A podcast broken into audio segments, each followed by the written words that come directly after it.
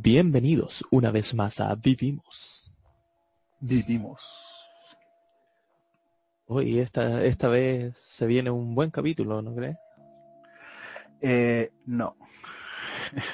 bueno, malo como siempre, pero mejorando y eso es lo que importa, porque en medio de todo este caos, en medio de del mundo que va cada vez más en destino hacia el apocalipsis, se alza Vivimos y este podcast tan bacán para escuchar, ¿no? Y que siempre con nuevas novedades como, como hoy. Así es. Como, viene a saltarnos. Eh, bien, bien, un poco enfermo. Eh, la semana ha estado un poco con varias noticias. Eh, bueno, como te conté, falleció el suegro de mi madre, así que ahí tristes. Y, y eso, ¿tu semana qué tal? Vale, bueno, mi semana también, no sé, supongo que no es la gran cosa. Dentro de todo, igual bien, sí. Y mejor ahora que tenemos la oportunidad de grabar este, este podcast salvavidas, ¿no? Esta luz al mundo. Claro, por supuesto. y voy encima con, con varias novedades de secciones nuevas y pam, pam, pam, pura, pura magia acá. Sí. Bueno, ¿y qué vamos a, a ver hoy? Bueno, hoy día vamos a comenzar con esta nueva sección que no tiene nombre, pero la voy a llamar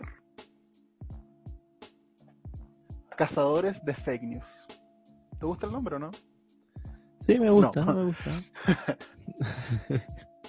¿Y, y de, de, qué se trata esta, esta sección? Cuéntanos un poquito, para introducir. Bueno, en esta sección nosotros vamos a darle luz al mundo. Vamos a destapar sus ojos que han estado eclipsados por noticias que son falsas o que posiblemente sean falsas. O que son engañosas en algún sentido, ¿no? Claro, que en algún sentido pueden estar engañando nuestras débiles mentes, pero nosotros estamos acá para darle este soporte a vuestra vida. Así que ahora somos periodistas. Bueno, no. Salvadores. No sé. Salvadores más que periodistas. Ya, me, me agrada. Ya, y hoy día tenemos el agrado de presentarle una, una noticia a manos de, de mi compañero aquí. Sí, la noticia la vamos a ver a continuación. Esta es una noticia de un portal de Instagram de una página melipillana de mi ciudad natal. Y en esta imagen se puede ver en un primerísimo primer plano una bandeja de Plumavit, creo, que tiene arroz con restitos de zanahoria. Y como gran titular dice indignación de Melipillanos por ayuda de almuerzo entregada por municipio. Y abajo se comenta indignación genera en Melipillanos ayuda entregada por municipio. Alegan que durante el día de hoy en Colegio Lojas Mines se entregó solo arroz para comer. Uh, qué fuerte. Fuerte, fuerte. Y, y bueno, si la, estoy, la estamos trayendo en esta sección, es porque, a mi parecer, tiene tintes de ser una fake news. ¿Y qué te hace pensar eso? Cuéntanos. Son varias cosas las que me hacen pensar esto. Eh, primero, la probabilidad de que efectivamente un municipio entregue solo arroz. ¿ya? Eh, entregar solo, primero, aclaremos, entregar solo arroz o comer solo arroz per se no es algo malo. Claro, yo, yo he comido arroz solo muchas veces. O arroz con huevo entonces, que, que salva. claro, entonces per se no es malo, pero si uno lo ve de cara a un municipio, sí puede ser cuestionable porque en teoría el municipio tiene que entregar una alimentación que sea equilibrada, se entiende. Entonces que entregue solo arroz ya hace un poco de sospecha, o por lo menos poner la mira. Si es cierto, por supuesto, se entiende la indignación. Pero, ¿qué tan cierto será? por lo menos es raro. Eso es mi primer punto de sospecha. ¿Concuerdas con ese punto? Sí, claro, o sea, eh, no, no, hace falta un gran consejo de expertos para saber que si solo entregas arroz la gente te va a mirar feo. Por supuesto. Porque sería como una burla finalmente. Se, entendería la indignación, por tanto encuentro poco probable que el municipio lo haya hecho. Segundo, eh, hablé con gente eh, relacionada con el municipio y me explicaron de que no era así, que eso no era verdad. Y obviamente cualquier persona que trabaje en el municipio va a defender al municipio. Pero también vi una imagen que la publicaron antes que este, esta noticia, donde en una esquina de, una foto se veía el arroz acompañado con algo más. Con algo amarillo, no naranjo como como lo que se ve, sino que como algún estofado o algo por el estilo. Entonces eso ya me hace pensar de que no fue eh, solo arroz lo que se entregó, por lo menos como plan inicial. Eh, mi tercera sospecha es que al leer los comentarios, nadie dice, a mí también me dieron solo arroz. A pesar de tener bastantes comentarios para la página, que, no tiene tampoco tantos seguidores, pero tiene 95 comentarios y ninguno de estos comentarios dice, oye, a mí también me dieron solo arroz, me una vergüenza, estoy indignado. Sino que todos responden a este titular y a esta imagen. Y más aún, hay gente que dice, oye, a mí en otro lugar, por lo menos, el municipio me dio no solo arroz, sino que una comida completa, con todo lo que corresponde. Por tanto, esto ya genera sospechas. No sé qué, qué crees tú. Bueno, si le, si le suman las tres cosas, sí. Pero yo no me quise quedar ahí porque surgió algo que me llamó mucho la atención. Cierta persona, cierto diputado de la República, publicó esta noticia en su historia de Instagram. Y yo digo, bueno, si un diputado de la República un respetable diputado de la República, como el señor Garín, sí señor, Garín, eh, si un diputado de la República em, publica esto, yo asumo de que lo está haciendo desde el conocimiento, que lo considero sumamente válido. Y si él em, sabe de que esto fue así y de que esta es una práctica que tuvo el municipio, eh, creo que está bien condenarlo. Por tanto, yo le pregunté a él, directamente. Le pregunté, eh, ¿qué tan verídico era esto? Si él tenía información sobre estos hechos, porque yo tenía información que indicaba lo contrario. Quizás em, esto pasó a una sola persona, porque quizás pidió una repetición, o quizás era de las últimas personas que le estaban sirviendo, donde uno podría entender. Yo he trabajado o estado en lugares donde se nos sirve comida a mucha gente, a partir de una olla que podríamos llamar olla común. Y, cuando uno es de los últimos, el que come, generalmente le va quedando menos comida. Por tanto, a pesar de que uno intenta de que obviamente alcance para todos, muchas veces uno solo come el acompañamiento, como en este caso, arroz.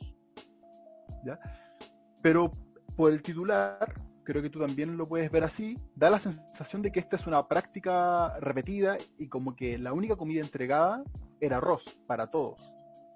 Claro, o sea, se debe entender que todos comieron ese plato que se ve ahí en la imagen. Entonces yo le pregunté al señor Karim, al diputado Renato Karim, que es melipillano. Eh, yo le pregunté y, y ¿sabes qué me respondió? A ver, cuéntanos. Adivina, adivina, adivina qué respondió. ¿Qué respondió? Nada. Exacto, no respondió nada. Y hoy, el día de hoy yo reviso mi historial de conversaciones con él, que se reduce a esta noticia, y abajo solamente dice visto. Yo emplazo al señor diputado honorable Renato Garín a que nos pueda un poco dar luces de esto, de qué, más eh, información posee él. Porque hasta el momento, la información que yo manejo es la que he podido eh, recabar por conocidos, eh, también viendo esta imagen, y algunos comentarios donde indicaban que esta publicación fue enviada no por la persona que recibió esta bandeja, sino que por una amiga de la persona que recibió esta bandeja. O sea, ni siquiera es de primera fuente. Entonces creo que em, no puedo decir tajantemente esto es una fake news, pero sí puedo decir, ojo con lo que estamos leyendo, ojo con lo que estamos compartiendo, porque aquí necesitamos más datos y esto parece, por lo bajo, sospechoso de que sea verdad. Así que, señor Garín, si usted tiene más información, le pido que por favor eh, nos pueda compartir para eh, salir de nuestra ignorancia, o de mi ignorancia por lo menos. Claro, igual hay que sumarle que es muy fácil compartir noticias en la historia, pero si es que tú eres un cargo representativo, un diputado, no, eh, en teoría al menos como que no podéis compartir cualquier cosa, tienes que por lo menos asegurarte de que sea verdad. Claro, de hecho eso, eso fue lo que más me hace dudar, porque si lo, lo publican acá, bueno, esto es una página que quién sabe quién lo maneja, pero si lo publica un diputado, uno tiende a pensar de que es verdad. Y eso es lo que más me hace dudar. La credibilidad, la confianza que yo tengo en Garín. Em, Leo. Dime. Para terminar esta sección de fake news, para abrir los ojos de la humanidad, una recomendación para detectar una noticia fake o para estar al pendiente. ¿Me estás preguntando o me estás anunciando? No, te estoy, te, estoy pidiendo una, una recomendación. Em, ¿En qué te fijarías tú para determinar si una noticia es fake o no? Bueno, son varias cosas, pero quizá una buena alternativa es fijarse si hay otros datos que respaldan la noticia. O sea, en este caso es como la foto que ni siquiera es de primera fuente, pero si hay una persona que es responsable, que dice, sí, a mí me pasó, esta es mi cuenta, vayan a preguntarme, bueno, eso es como un indicador de confianza. No quiere decir que sea verdad, necesariamente, pero sí, eh, cuando hay una cara responsable de las noticias, es más probable de que se hagan cargo por último. Y uno cuando dice la verdad normalmente está dispuesto a hacerse cargo. Así que esa podría ser una recomendación que no es infalible, pero, pero nada lo es. Excelente recomendación para detectar fake news o para estar alerta. Yo recomendaría eh, leer bien el título. ¿Qué nos dice el título? A mí este título me dice que es un hecho generalizado. Porque dice indignación de miripillanos. Da a entender de que son muchos casos que está pasando esto. Quizás la gran tendencia a pesar de que lo está haciendo explícito, se lo está dejando al lector, que el lector haga esa deducción. Y cuando se le da esa responsabilidad al lector para que haga deducciones de este estilo, es porque, bueno, se está jugando ahí con entregar verdad con mentiras o cosas por el estilo. Hay que estar ojo ahí, ¿eh? Claro, o sea, igual dice como ayuda de almuerzos, así en general.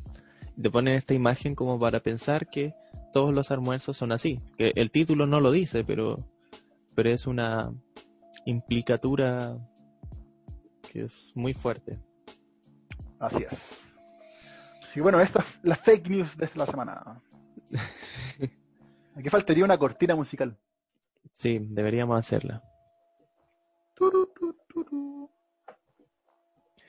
Y ya estamos de vuelta aquí para traer otra sección más. Nuestra sección principal, de hecho. Así es. Y bueno, hoy día vamos a hablar un tema sobre del que todo el mundo ha hablado y, por supuesto que nosotros también hablamos porque después de todo lo que queremos son visitas, queremos aprovecharnos del mercado. no, pero también, aunque no sea un tema específicamente chileno, sí, sí algo de actualidad, así que tiene, tiene sentido verlo. Vamos a volver al, al Chrome y cerrar esta imagen. Porque vivimos en una sociedad conectada, globalizada. Así es. ¿Quiere contarnos lo que sucede, caballero? Sí, sí. La noticia tiene que ver con Anonymous. Y aquí dice, la impactante jornada de revelaciones de Anonymous. Y bueno, habla de varios eh, famosos que fallecieron y se acusa de que fueron asesinados. No fueron muertes accidentales o suicidios, sino que fueron muertes provocadas. Y esta es una de las muchas revelaciones que eh, Anonymous ha estado haciendo en el último tiempo con la muerte de Floyd en Estados Unidos. Recordemos esta noticia importante de aquel hombre afroamericano que murió en Estados Unidos eh, a causa de la violencia eh, policial. Eh, hay gente que dice que no fue esa la causa, la autopsia oficial supuestamente dice que no fue la causa la rodilla que lo asfixió, sino que fue otra causa. Pero sea o no sea la causa, el video es bastante claro. Son largos minutos donde la policía es violenta, hay gente, eh, agentes policiales que no hacen nada al respecto, donde efectivamente Floyd se desmaya. Sin lugar a duda, eh, la violencia y la brutalidad policial está presente y sabemos que el problema del racismo es un problema histórico en Estados Unidos. Y Anonymous se sumó a estas protestas eh, por medio de sus manifestaciones ya clásicas. Veamos la siguiente noticia. Porque si bien estas fueron algunos eh, anunciados sobre supuestos asesinatos, también hay otras revelaciones eh, que este sitio muy bien detecta como improbables, pero también hay algunas que califica como que tienen todo el sentido del mundo. Algunas de las probables, si bajamos un poco, eh, a muy grandes rasgos. Está, por ejemplo, más abajo, se habla de eh, que es muy probable de que más abajo. Más abajo, más abajo, más abajo. Eh, ahí está. Em, datos probables como la red de tráfico sexual, donde posiblemente pueda estar involucrado Donald Trump. Esta quizá uno de los más polémicos, considerando la repercusión que puede tener para Donald Trump y considerando también eh, las manifestaciones a causa de la muerte de Floyd. También más abajo está como probable las revelaciones del Vaticano y eh, una sospecha que quizás se ha dado durante muchos años es la muerte de la princesa Diana. Eh, siempre se consideró su muerte algo sospechosa y Anonymous estaría diciendo de que su muerte no fue un accidente como todos creen, escapando de los paparazzis, como sabremos todos, sino que fue un asesinato porque ella iba a revelar datos em, sobre eh, tráfico sexual de niños relacionado con la corona británica. Es una noticia fuerte. Y este sitio lo califica como probable y otras que son poco probables como la muerte de ciertos famosos a causa de que no fueron eh, accidentes sino que eh, fueron asesinatos también al involucrarlos con eh, esta red de tráfico sexual infantil y finalmente información del área 51. Qué curioso que justo lo que decía la noticia anterior, aquí dice que esto es improbable. Sí, Sí, bueno, es lo que muchas veces hablamos, de que hay sitios que por ser, por tener likes, como nosotros, que queremos muchos likes y muchos escuchas, son capaces de vender muchas noticias eh, sensacionalistas sin verificar la, veracidad. Claro. Y hay que tener algo presente. Me gustaría que fuéramos a la última pestaña. Aquí estamos. En Twitter. En Twitter, uno de los Twitter de Anonymous Em, ellos hacen una aclaración y dicen, por favor, sea eh, eh, cuidadosos sobre eh, las cuentas que dicen que tenemos algunas revelaciones y que em, y que hacen ciertos manejos narrativos para conseguir seguidores o ciertas tácticas para seguir sus campañas. Em, ¿Esto por qué? Porque Anonymous no es una organización oficial, eh, piramidal, con jerarquías, sino que es, eh, bueno, ahí Leo más tarde nos puede explicar más, él tiene información al respecto, pero no son una organización como tal, por tanto, no es que exista un sitio único oficial. Em, Entonces la pregunta de Lily, estoy confundida, ¿quién realmente es Anonymous? ¿Quiénes son los Anonymous? Anonymous, este sitio representante, dice, eh, no hay cuenta oficial, pero no queremos que se use el nombre de Anonymous para hacer spam. Fuerte. Fuerte. Eh, sí, ¿nos puedes contar un poco sobre Anonymous? Sí, claro. O sea, yo, sé un, poco de estos temas porque cuando era chico me creía bacán visitando foros como 4chan o diciendo como, oh, me voy a meter a la Deep Web. No sé, típicas cosas de cabro chico. perdón, ¿te metiste alguna vez a la Deep Web? No, nunca. Oh, es que no, no, sé, me dio la pena. O sea, habían tutoriales, pero no sé si eran ciertos o no, y, como habían que descargar cosas, bueno, Tor, informática. Todas esas cosas, Tor, Onion. Claro. Ya, pero bueno, hablando de Internet, no sé, una de las reglas eh, de siempre, de toda la vida del Internet, es no creas todo lo que hay ahí.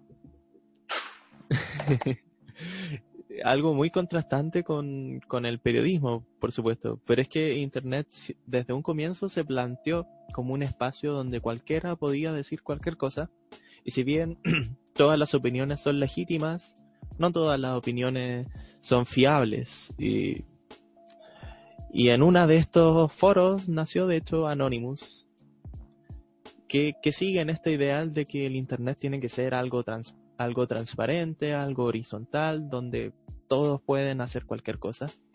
Y es por eso que como organización, eh, si bien no hay un rostro, eh, se esmeran en que no sea así.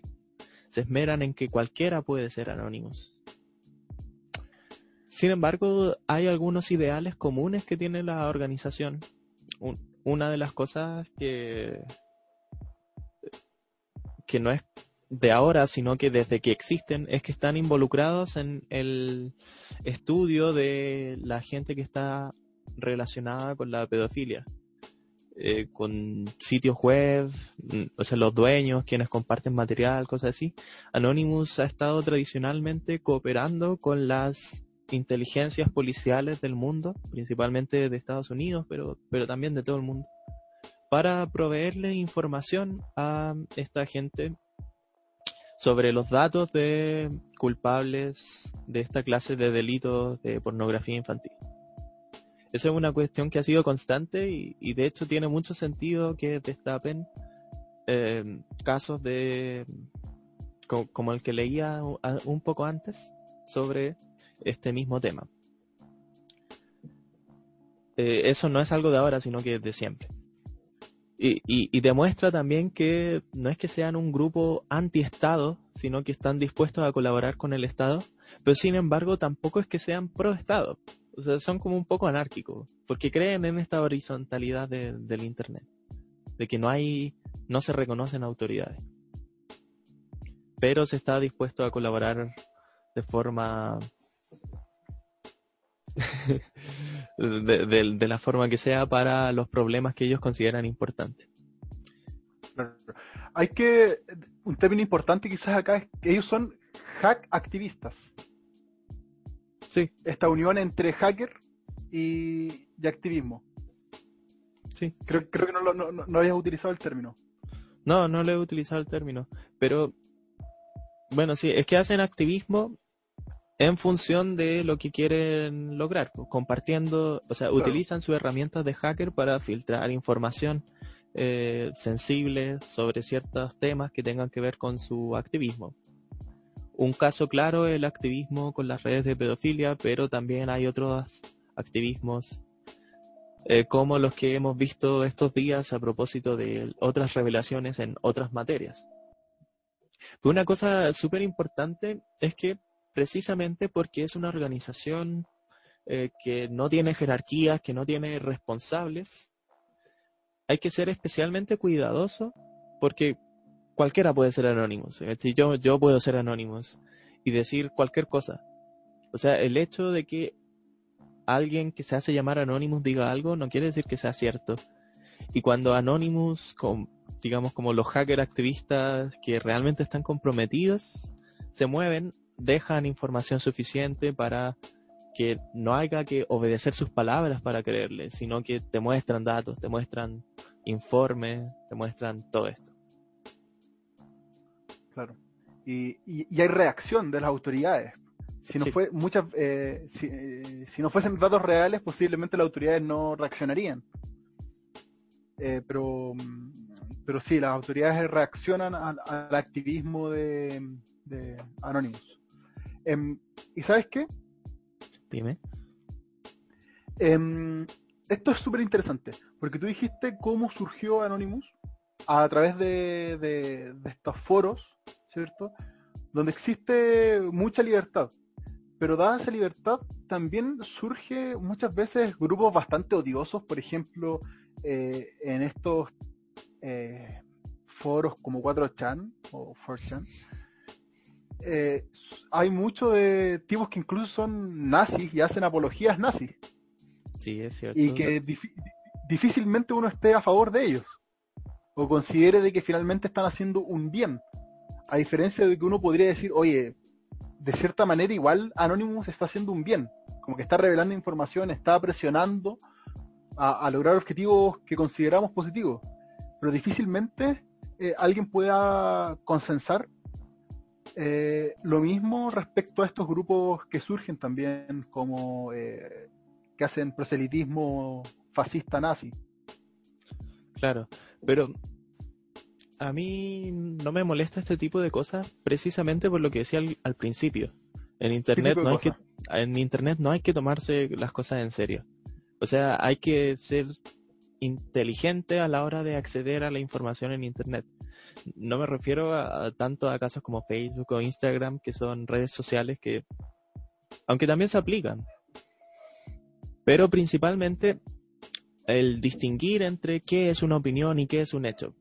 Eh, opinión cualquiera puede decir cualquier cosa y no necesariamente está comprometido con lo que dice. Se da mucho esto de los trolls y los bait, que son formas de intentar hacer enojar al espectador o de asustarlo por medio de discursos nazis, por ejemplo. Y también hay nazis de verdad, eventualmente, pero, sus opiniones no valen nada. O, dicho de otro modo, valen lo mismo que la opinión de cualquier otro. Mientras que lo que hace Anonymous no es opinar, sino revelar datos. Y, ahí estaría la diferencia. Claro, cuando se transforma en un aporte finalmente. Mm, si, fueran grupos que realmente generan destrucción, eh, uno podría comenzar a decir, bueno, sí, tiene su lado negativo. Pero cuando una persona opina, no necesariamente es destructivo, más allá del valor que uno mismo le da. Si alguien me trata mal, me, me, dice cosas negativas, eh, si tengo la altura de mira suficiente, no me va a hacer daño. O sea, solo me hace daño en medida que yo lo permito, cuando son opiniones, comentarios. Em, distinto es si, por ejemplo, alguien va y me tira cosas a la casa, me hace daño y cosas así. Em, entonces, sí, es importante que tengamos esta noción de que yo creo que la libertad de expresión es sana, es buena. Porque si bien lamentablemente existen estos eh, casos negativos de opiniones que pueden hacer daño en medida de que uno lo permite, también permite que surjan estas cosas súper positivas que quizás es súper disruptivo el modo de hacer activismo de Anonymous, pero finalmente logra un objetivo que yo considero positivo. Sí, yo también. Y eso, y eso se debe a la libertad que existe. Claro, pero además hay que considerar que, no sé, esto es bien interesante y tampoco quiero salirme demasiado del tema, pero el hecho de que, eh, a ver, ¿cómo decirlo? Es que muchas veces este tipo de sitios son contrarios a la censura, o sea, está lleno de mensajes que no son políticamente correctos. Y eso es lo que permite, de hecho, fortalecer a las opiniones que son políticamente correctas o, las opiniones que sean. Mientras que en otros lugares como, no sé, Instagram o, o, no Instagram, sino un colegio, por ejemplo, donde eh, existe censura de ciertos discursos. En verdad no sé si el colegio es un buen ejemplo porque ya, pero filo. Eh, pero donde existe la censura, muchas veces pasa que las opiniones que uno tiene se van debilitando con el tiempo. Y cuando llega la, o sea, y cuando se tambalea, quizás no es tan, ya no se puede mantener. Mientras que si estás constantemente exponiéndote con opiniones que son odiosas, con opiniones así, uno aprende a fortalecer sus opiniones. Entonces, no sé. Sí. sí, eh, es una afirmación que puede ser un poco polémica y yo creo que mucha gente quizás no esté de acuerdo, pero yo estoy de acuerdo contigo. Es como eh, las enfermedades. Eh, se dice que un niño que cuando chico no se ve expuesto a ensuciarse, a jugar con tierra, y que si la familia siempre mantiene todo limpio, súper eh, bueno, súper eh, limpio todo, el ambiente, ese niño no que genera defensas. Y después, eh, cuando se ve en un, en un mundo quizás no tan limpio, en un lugar no tan limpio, fácilmente se enferma. En cambio, alguien que es un niño cuando, chico, cuando que se ve expuesto a esta suciedad y todas estas cosas, genera defensa. Acá creo que es algo similar. Cuando la censura hace que no nos veamos expuestos a estas ideas quizás radicales, eh, nosotros no estamos acostumbrados a enfrentarlas. En cambio, cuando ya nos acostumbramos a de que existen estas ideas, están presentes, hay gente que la dice, pregona y que tenemos que preparar para no caer como bobos ante esas ideas, eh, al igual que con las defensas, eh, del organismo, nos podemos preparar psicológicamente para responder. Así que sí, estoy de acuerdo contigo, de que es importante esto para, para que no nos sorprendamos el día de mañana si llega un tipo nazi a Chile con ideas súper extremistas de que hay que matar y todo eso. Bueno, vamos a estar eh, quizás más preparados si es que hemos estado acostumbrados a, a saber que existen, que están presentes. Claro. Bien, bien interesante eso. Aunque ya yendo un poco más al tema, todo este episodio de Anonymous nos conduce a ciertas preguntas, ¿no? Sí, esta es la, pregunta que hoy vamos a pelear. No, en, verdad, a ver, eh, seamos sinceros, ayer tuvimos reunión de pauta y la reunión de pauta duró como tres horas y tanto. ¿Ya? ¿Por qué? Porque, bueno, lo que hacemos muchas veces es pelear entre nosotros, discutir sanamente, no pelear a insultos, eh, a discutir temas y para ver más o menos qué opinábamos y no estar acá alargándonos y hablar tres horas, porque si ya es una lata escucharnos una hora, imagínense escucharnos tres horas, sería terrible. Y la pregunta que surgió ayer, una pregunta que hemos hecho muchas veces. Sí. ¿Era el momento ¿Es el momento para que Anonymous aparezca en medio de esta pandemia en que está quedando la embarrada en el mundo? Claro. ¿Y, ¿Y cuál fue tu postura? Bueno, sobre eso estuvimos hablando mucho rato, yéndonos por las ramas como siempre. Pero una cosa que yo creo que llegamos fácilmente a consenso es entender un poco la pregunta.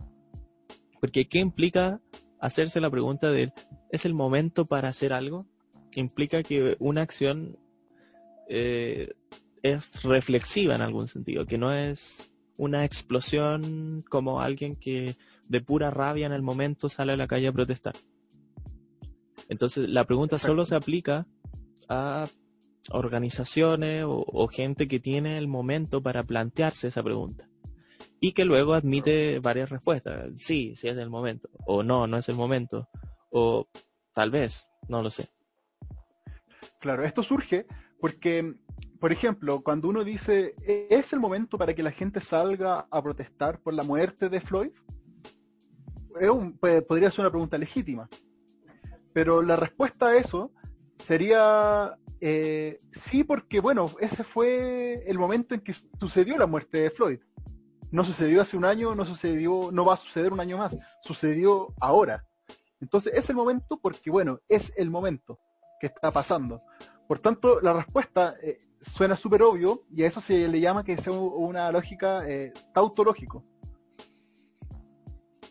Y eso nos lleva a que, em, a diferencia de las reacciones que son inmediatas porque algo sucedió ahora, cuando hay planificación, quiere decir de que ya no es eh, algo que, que reacciono porque simplemente está sucediendo ahora, sino que estoy tomando mi tiempo y, em, mi tiempo para no solamente llevarme por mis emociones que están en este minuto en mi corazón, en mi mente, sino que estoy generando un plan de acción, una forma de actuar diferente, como lo está haciendo Anonymous, que primero publica un video, eh, luego eh, genera una ruta de, de, acción que es, en esta fecha vamos a publicar tal información, tal día vamos a publicar tal información de tal forma.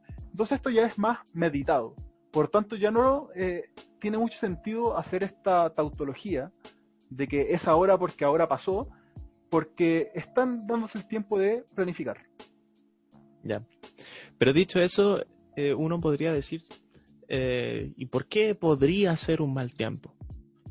Y, bueno, la respuesta en verdad es súper obvia, porque bueno, estamos en una pandemia, especialmente en Estados Unidos, y bueno, en todo el mundo está la cagada. Y el salir a manifestarse eh, pone en riesgo la salud de los mismos manifestantes.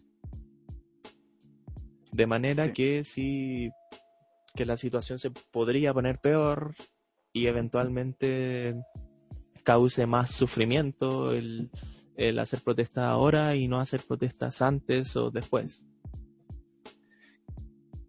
Eso es lo que podría hacer pensar que es un mal momento, pero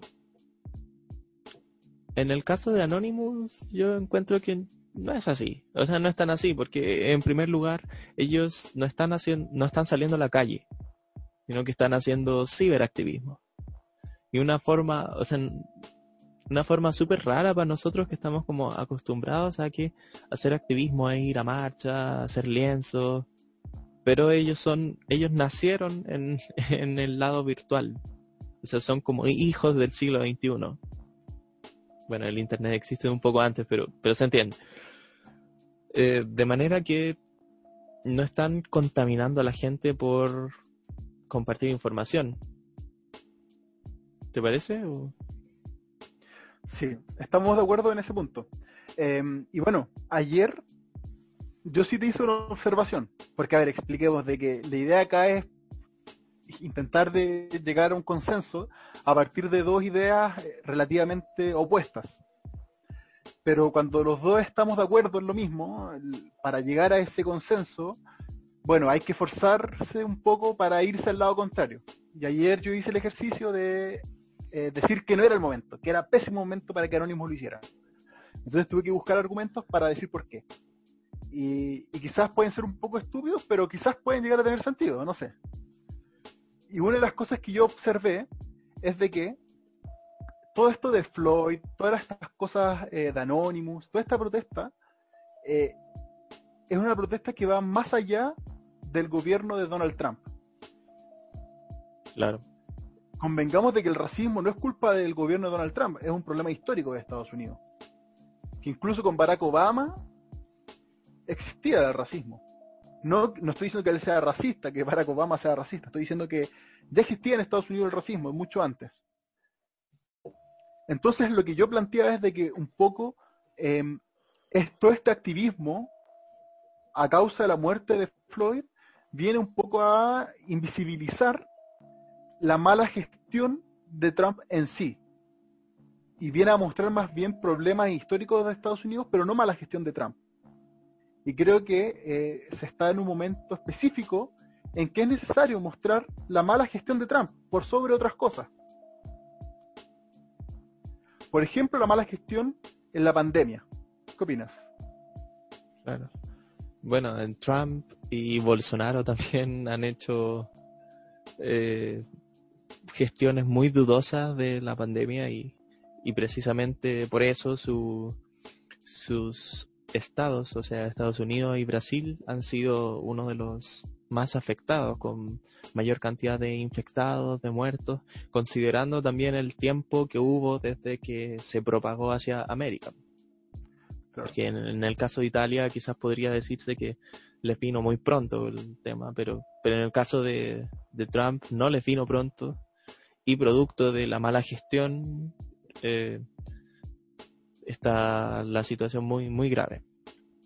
Y en ese sentido creo que sí es importante castigar a este gobierno en el sentido de que si hizo una muy mala gestión, no reelegirlo, por ejemplo, porque va a ser más de lo mismo, seguramente. Y en cambio intentar elegir a alguien que sí pueda tener eh, dominio sobre cómo manejar estas cosas y que tenga dominio sobre no sé cómo comunicarse con la gente para cooperar en esta situación, cosa que con Trump no se está dando.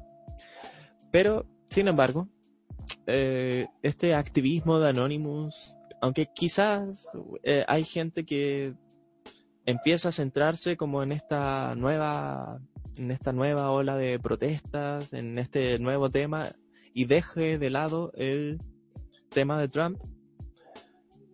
Aun cuando eso pase, de todas maneras, eh, no sabría decir que el tema del racismo es menos prioritario que el tema de, la pandemia. Y en ese sentido, eh, no, no diría que es mal momento. Entiendo. Em, claro, y ahí hay un tema complejo porque, bueno, lo que discutimos ayer era eh, justamente cómo uno puede determinar qué es prioritario. ¿Es necesario tener una prioridad, de hecho? Yo no podría decir, por ejemplo, eh, claro, el coronavirus está matando a mucha gente, hay mucha gente sufriendo por culpa de las muertes, hay mucha gente con miedo por enfermarse. Entonces uno podría decir, eh, si uno suma estas cifras de manera súper fría, uno podría decir, sí, el día de hoy el coronavirus es un tema que tiene más prioridad que el racismo.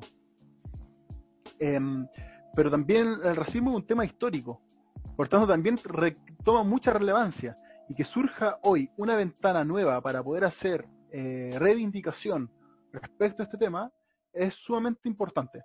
Entonces llegar a un consenso ahí em, de cuál tema es más prioritario, eh, creo que estamos de acuerdo que es difícil, es difícil determinar, quizás hasta imposible. Y eso nos lleva a la, a, la conclusión sobre esta, este tema. ¿Es, ¿Era el momento o no? ¿Cuál es la conclusión a esa pregunta? Que no lo sabemos. Que no lo sabemos. y yo iría más allá de que quizás no tiene sentido preguntarse sobre este tema si era el momento o no. Porque no sabemos si quizás en un mes más, cuando Anonymous hiciera una revelación así, o en un año más, no sabemos si las condiciones iban a estar dadas como para tener real impacto en la población. Quizás en un año más esta noticia no hubiese dado tanto impacto. O quizás sí. O quizás hubiese sido más impacto también, pero no lo sabemos y es por eso que no tiene sentido preguntárselo. Entonces, nuestra conclusión es de que, claro, esta oportunidad no tiene sentido preguntarse si era el momento. Pero, entonces, ¿qué? o sea, lo, que iba a decir que esta misma pregunta igual es interesante porque muestra que un poco la, la, prioridad en la política debe ser buscar el bien de la gente, sea lo que sea que sea. Y hay veces que ese bien tiene que ver con resguardar su salud. O sea, en este caso que, que ha sido una de las prioridades más claras, pero, pero en este caso la situación se complica porque llega otro problema que también afecta al bien de la gente, que es el tema del racismo, de, cómo vivir. la, la, dignidad. Sí. Y es ahí donde, donde se conjuga ya no solo un tema, sino más de uno, donde quizá estas preguntas de si es el momento o no eh, empiezan a volverse menos operativas. Pero, pero eso no es malo, porque porque el fin de la política, como, dije recién, debería ser buscar el bien de la gente y ese bien consiste en muchas cosas, no solo salud, sino también dignidad. Así es. Y, recordemos eh, que, bueno, los derechos humanos se centran finalmente no en la vida de la persona, sino que se centran en la dignidad de la persona. Y uno de los, comillas, coletazos de esa dignidad es la vida. Pero también hay otra serie de, serie de elementos importantes para apuntar a esa, dignidad. Por lo tanto, justamente, eh, la misma declaración de los derechos humanos nos dejan en este limbo en que cuando se contraponen estos puntos tan importantes, eh, no es trivial eh, responder estas preguntas y que quizás hasta pierden el sentido. Pero, perdón, sí, sigue, sigue, sigue. O sea, me iba a ir más por el tema, diciendo que en Chile hemos vivido esto frecuentemente cuando los políticos intentan poner ese dilema de lo económico o lo social. Pero las dos cosas son importantes porque las dos cosas, eh, bueno, está el tema de qué entendemos como social, pero, pero, ambas cosas contribuyen al bien de las personas. y es por eso que no tiene mucho sentido como dejar uno de lado para centrarse en el otro. Oye, Leo. Dime. Varias veces en este mismo programa hemos cuestionado a la política chilena y a la prensa chilena por ciertas publicaciones o ciertos dichos y nosotros hemos, o por lo menos yo he dicho, ¿era el momento para hacerlo? Y pareciera que ahora estamos diciendo que esa pregunta no tiene mucho sentido. ¿Tiene sentido en otros casos decir ¿era el momento? ¿O no tiene sentido? ¿Nos hemos equivocado en todos estos programas, digo yo? Puede ser, quién sabe. Ah, es que yo creo que, eh, bueno, en relación con lo que ya estaba diciendo, que hay veces donde esa pregunta sí es, sí es válida, que es cuando hay una prioridad que es clara. Eh, por, hacer un flashback de, capítulos anteriores, eh, la discusión constitucional, eh, sí, por supuesto que es importante, pero sí parece que al, al postergarse se puede, se puede mover y atender primero la situación sanitaria. porque, porque bueno, se, se, movió la, se movió la votación, se, se puede mover todo y la conformación del futuro político de, ciertos sectores también. Y otra cosa importante, eh, por mucho que esta pandemia siga, aunque dure un año más, ojalá que no, eh, el sentimiento de la gente va a seguir ahí. Y este, el ímpetu que hay para cambiar la constitución va a seguir. Entonces, eh, no así, por ejemplo, con estos hechos de racismo, que en Estados Unidos es, histórico, pero hoy ocurrió esta explosión. Pero nadie te asegura que de aquí a un año ese ímpetu va a seguir así de fuerte, porque es un tema tan histórico que se ha ido olvidando el tiempo, después surge, luego se olvida, después surge. En cambio, este tema constitucional ha mostrado de que hasta el día de hoy, con pandemia y todo, con los meses que han pasado, sigue en el corazón y en la mente de gran parte de los chilenos. Entonces creo que hay una diferencia importante. Sí, puede ser. Y, en todo caso, si, no si nos equivocamos, ¿qué tanto? Si tampoco somos autoridades. Claro, claro. Pero sí, yo creo que hay momentos en que sí corresponde preguntarse si es el momento para hacer ciertas cosas, sobre todo cuando esas cosas restan y restan mucho. Y hay otros momentos en que no, cuando estas barreras se ven un poco difusas y es difícil comprender en qué punto estamos, en qué punto no, cómo sería el futuro, cómo no sería el futuro. Sí, no, sí, sí, estoy de acuerdo. Así que... Eso, ese ha sido el tema principal de hoy. Ojalá que le haya gustado. Pero vamos a otra sección, porque hoy en Vivimos, vivimos novedades. y nuestra nueva sección se centra más bien en una discusión quizá un poco más abstracta, pero también breve, a propósito de los temas que vamos tocando. Para el día de hoy traemos un traemos algo bien interesante, o sea, yo lo encuentro interesante al menos, que es el tema del activismo. Porque todo esto de Anonymous y, y del estar en cuarentena nos ha llevado a quizás pensar otras formas de activismo. Ya no salir a la marcha, a una marcha necesariamente. Entonces, Rodrigo, ¿cómo crees que deberían ser o cómo crees que dónde está el futuro de las protestas y las movilizaciones en el siglo XXI? A ver, no sé, difícil pregunta. Yo no soy muy activista, entonces como que me cuesta un poco eh, poder plantear este tema. Por eso me gustaría que tú profundices más. Pero yo dándote alguna, algunas cosas, algunas informaciones. Por ejemplo, de que pareciera que hoy vivimos en el mundo del ruido. Históricamente las manifestaciones se caracterizan por, eh, perdón por la simplificación que hago, eh, por hacer ruido, justamente, porque se hace mucho ruido y eso es un llamado a las autoridades. Y quizás tiempo atrás, donde las cosas eran más silenciosas, donde la conectividad era más, era menor, donde incluso la música era mucho más eh, medida, mucho menos bulliciosa, em, tenía mucho sentido hacer ruido, porque gritabas más fuerte que el resto y por tanto te, escuchaban. Pero hoy pareciera que vivimos en un mundo del ruido, de la bulla, donde la bulla ya está a un nivel muy alto y pareciera que gritar no es suficiente. ¿Qué, qué, puedes decir? Sí, yo también estoy de acuerdo con ese examen. Quizás más que hablar de hacer ruido, tiene que ver con que movilizarse implica llamar la atención, de, alguna manera. Y la manera tradicional de llamar la atención es salir a la calle, hacer un gran conglomerado eh, gritar eh, y unirnos para, bueno, para llamar la atención todos juntos y eso es más efectivo. Pero en un mundo tan mediático, tal como tú dices, que donde nos bombardean con información todo el rato, quizás esta, esta forma de movilización pierde fuerza. Pierde fuerza porque tiene que competir con muchas otras cosas. Eh, por ir más a lo concreto, las marchas, cosas así, hoy día se ven en el celular, junto a anuncios, junto a posts de otras cuestiones, o, en la televisión, junto a comerciales. Entonces, quizás es momento de alguien que es activista pensar en otras formas de movilizarse.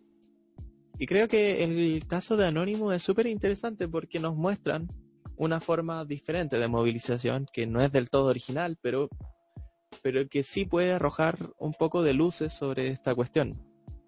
El cómo es una movilización digital. Bueno, en el, caso de Anonymous ellos son hackers y, entonces no todos pueden ser hackers y cosas así. Claro, eso quería preguntar, porque pareciera que justamente esto de los hackers es algo de privilegiados, solo algunos. ¿Cómo crees que eh, eso manifestación del siglo XXI, digámoslo así, ¿cómo crees que podría la gente del siglo XXI manifestarse hoy sin tener estos privilegios de, ser hacker? Claro. Es que depende, creo yo. De, o sea, depende de varias cosas, del grupo que se está movilizando y del por qué se está movilizando. Esto de eh, Anonymous y su manejo informático yo lo veo similar a cuando por ejemplo, los, buses de transporte hacen un paro y la gente no se puede movilizar. Aquí los mismos informáticos utilizan su conocimiento experto para hacer activismo y en el caso de los conductores lo mismo. Entonces, no me parece que sea elitista en la medida en que se puede fusionar con, otra, con otros sectores que aportan de otros modos como en el caso de, la muerte de Floyd, donde Anonymous sí hace revuelo en su sector, pero también hay muchos otros que hacen revuelos en su propio sector. Músicos, por ejemplo, que se juntan para hacer protestas virtuales. Y creo que ahí está como, no, no la respuesta, pero sí el foco de donde hay que poner la atención. Porque vivimos en un mundo que es virtual. ¿Sí? ¿Quiere decir algo? Sí, es que hay mucha gente que dice de que finalmente los cambios se logran por, medio de violencia y que muchos te dirán que la historia principalmente así la demuestra. Pueden haber excepciones de pacifistas, pero la historia demuestra que la violencia es la que logra reformas, la violencia en revoluciones es la que logra cambios. Por tanto, tu mensaje pareciera ser todo, todo lo contrario. ¿Qué, qué, qué puedes responder a eso? Bueno, sí, puede parecer extraño decir no que hagan, o sea, que se limiten a hacer campañas en Instagram, no sé, poner su foto en negro, una cosa así, porque, porque da la sensación de que las autoridades van a hacer caso omiso a eso. Ahora bien, yo, sin tampoco ánimos de justificar la violencia, pero, pero bueno, que cada quien haga lo que cree que es conveniente y que luego se, atenga a las consecuencias. Eh, siendo así, me parece que las movilizaciones no es que no deban salir a marchar, no es que no deban eventualmente hacer destrozos, si es que así lo consideran, pero eh, también hay que considerar la gran fuerza que tiene hacer una movilización digital, porque nuestra sociedad es una sociedad que es digital, que está hiperconectada. Entonces simplemente tampoco quiero como arrojar respuestas porque ni, ni yo las tengo, pero, pero sé que el futuro está ahí y que de alguna manera hay que complementar esto y sacarle todo el potencial que tiene. Porque ahora recién lo estamos viendo, pero eh, yo creo que el, futuro va como para allá. Y que sin duda se puede tener un impacto mucho mayor y que se, se tiene, de hecho, cuando se hacen movilizaciones digitales. Yo tengo una pregunta. una, una, la, la, pregunta final para cerrar el tema y un ejemplo. Eh, ¿Crees que vivimos en una sociedad que está preparada para esto? ¿Para este tipo de manifestación? y que no produciría ciertas contradicciones, incluso ciertas disputas anterior, al interior de la sociedad. Lo planteo con el siguiente ejemplo. Yo, por ejemplo, eh, no voto. Yo jamás en mi vida he votado ni en elecciones presidenciales, ni de alcalde, ni diputados, ni, ni siquiera en las elecciones de universidad. Yo no voto. ¿Por qué? Porque no me gusta el sistema. No voy a entrar más en profundidad porque no quiero que me funen, pero no estoy a favor de cómo funcionan las cosas.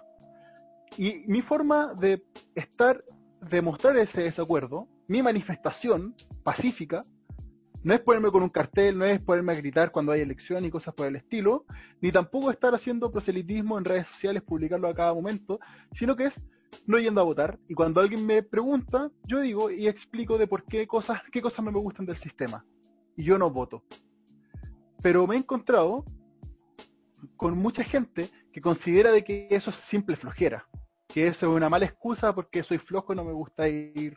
Y que, soy un flojo entonces, eh, a pesar de que sí, quizás soy flojo, pero no es que no vaya a votar porque soy flojo, sino que es porque considero de que es más el sistema. Y yo por eso no voy a votar. Eh, no puede pasar de que gente, de la misma forma que me trata de flojo, te trate a ti, por ejemplo, de cobarde por no salir a las calles a manifestarte, o de mamón, o de un pacifista penca, al peo, un manifestante al peo. ¿No, ¿No se puede dar eso? probablemente pase y, tampoco creo que esté del todo mal que pase, porque bueno, la gente hace lo que hace, ¿no? Eh, pero sin embargo, eh, me parece, al menos a mí, que al menos en Chile desde octubre se, ha visto eh, un ánimo de que cada quien se manifiesta a su propia manera. Por ejemplo, bailarines, bailarinas que se manifiestan bailando o, músicos que se manifiestan eh, tocando en las marchas o, o haciendo eh, performance, haciendo presentaciones que exponen eh, la problemática por la que están protestando. Entonces, al menos desde el punto de vista de las movilizaciones, yo soy de la idea de que cada quien aporte según lo que puede. Y, y sí, mira, van a, van a haber diferencias, va a haber gente que no está de acuerdo con la forma en la que tú estás protestando, pero ¿y qué? O sea, si cuando uno protesta, se está enfrentando a algo. Si es que para protestarte necesitarías que todo el mundo esté de acuerdo contigo, en principio no te estaría, no estarías protestando. Así que... Está bien, ¿no? Me gustó. Estuvo interesante. no tengo nada que agregar, no sé tú. No, yo tampoco, creo que solté todo lo que tenía que decir. Ah. no, súper interesante reflexión. Eh, bueno, tolerancia también, esa, eh, ese cambio para pasar a manifestaciones del siglo XXI, entre comillas, necesita mucha tolerancia, de entender de que, bueno, cada uno se manifiesta a su manera. En fin, eh, vamos a la última sección a la sección favorita. Pero que nadie la prefiere, porque nadie la escucha nunca. es como. ¿Cómo se llamaba este tipo de 31 minutos? El que decía, soy el personaje favorito. Paripolo. Me, me, acuerdo del globo así. Eso, papi globo. El personaje favorito de los niños de 31 minutos. Ya, Ya, bueno, noticia. Dice, comillas, no me juzguen, cierre comillas. Ex intendente de Maule confirma que renunció para trabajar en el fútbol nacional. ¿Qué? Ay, que me dio risa esto. El- un intendente, el de, de Maule, eh, renunció, dijo, no, eh, estoy en plena pandemia, lo sí, sí, sí, sí, sí, pero lo mío es el fútbol. Adiós. ¿Qué opinas tú? Puta, bacán Era el momento. Era el momento. Si descubrió su vocación, no, no sé. es bastante cuestionable, oye. Queda bastante mal el gobierno, ¿qué quieres que te diga? Bueno, sí. Siguiente noticia. El error duró 24 años. 1.150 millones para familias que sufrieron cambio de guaguas en maternidad de Coyhaique. Cambio de Hace guagua. 20. Hace 24 años cambiaron las guaguas y se dieron cuenta ahora de que estaban en otra familia. Después de 24 años. Ay, qué, qué fuerte, imagináis. Eso es como de película. Eso. De película, sí. Y que es como, ay ya, no te quiero, ándate de acá, ándate de la casa. ¿Qué, qué, qué pasa ahí? No sé, yo me imagino que si ya he vivido toda mi vida con unos señores que no son mi familia de sangre, pero, pero de todas maneras son mi familia. O sea, Pero yo me quedaría con ellos. Sí, pues. Igual es fuerte. Sí, Porque, porque más encima ni siquiera hay como un dolo por parte de la familia. No es como cuando se da en adopción, de que está la intencionalidad de. Acá se dio nomás. Como que, no sé, era insospechado, qué fuerte. yo, yo tengo una para ti. A ver, ya. Sí. Encuesta Criteria.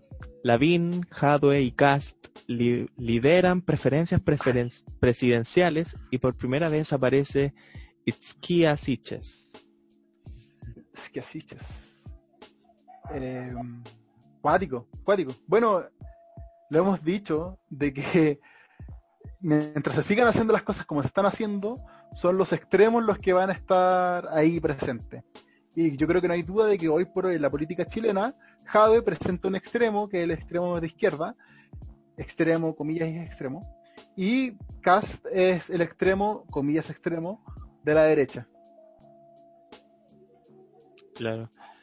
Eh, igual, aunque el título no lo dice. Ah, sí, sí. O sea, están los porcentajes y Lavín está liderando con casi el doble que el resto, con un 16%. Igual es súper poco, pero Sí. Sí. Bueno, Lavín, a mí no, no me sentiría mal si Lavín sale. No me sentiría incómodo. no sé, yo no votaría por él, pero, pero bueno. ¿No votaréis por él?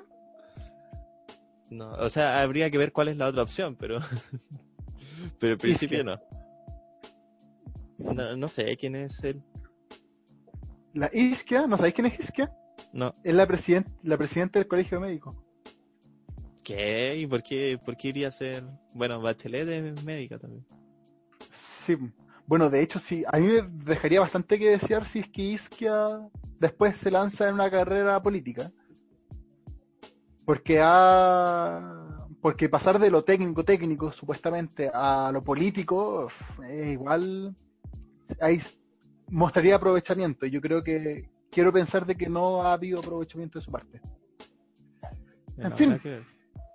Estamos llegando al final de este majestuoso programa. Esperamos haber, haber abierto vuestros ojos.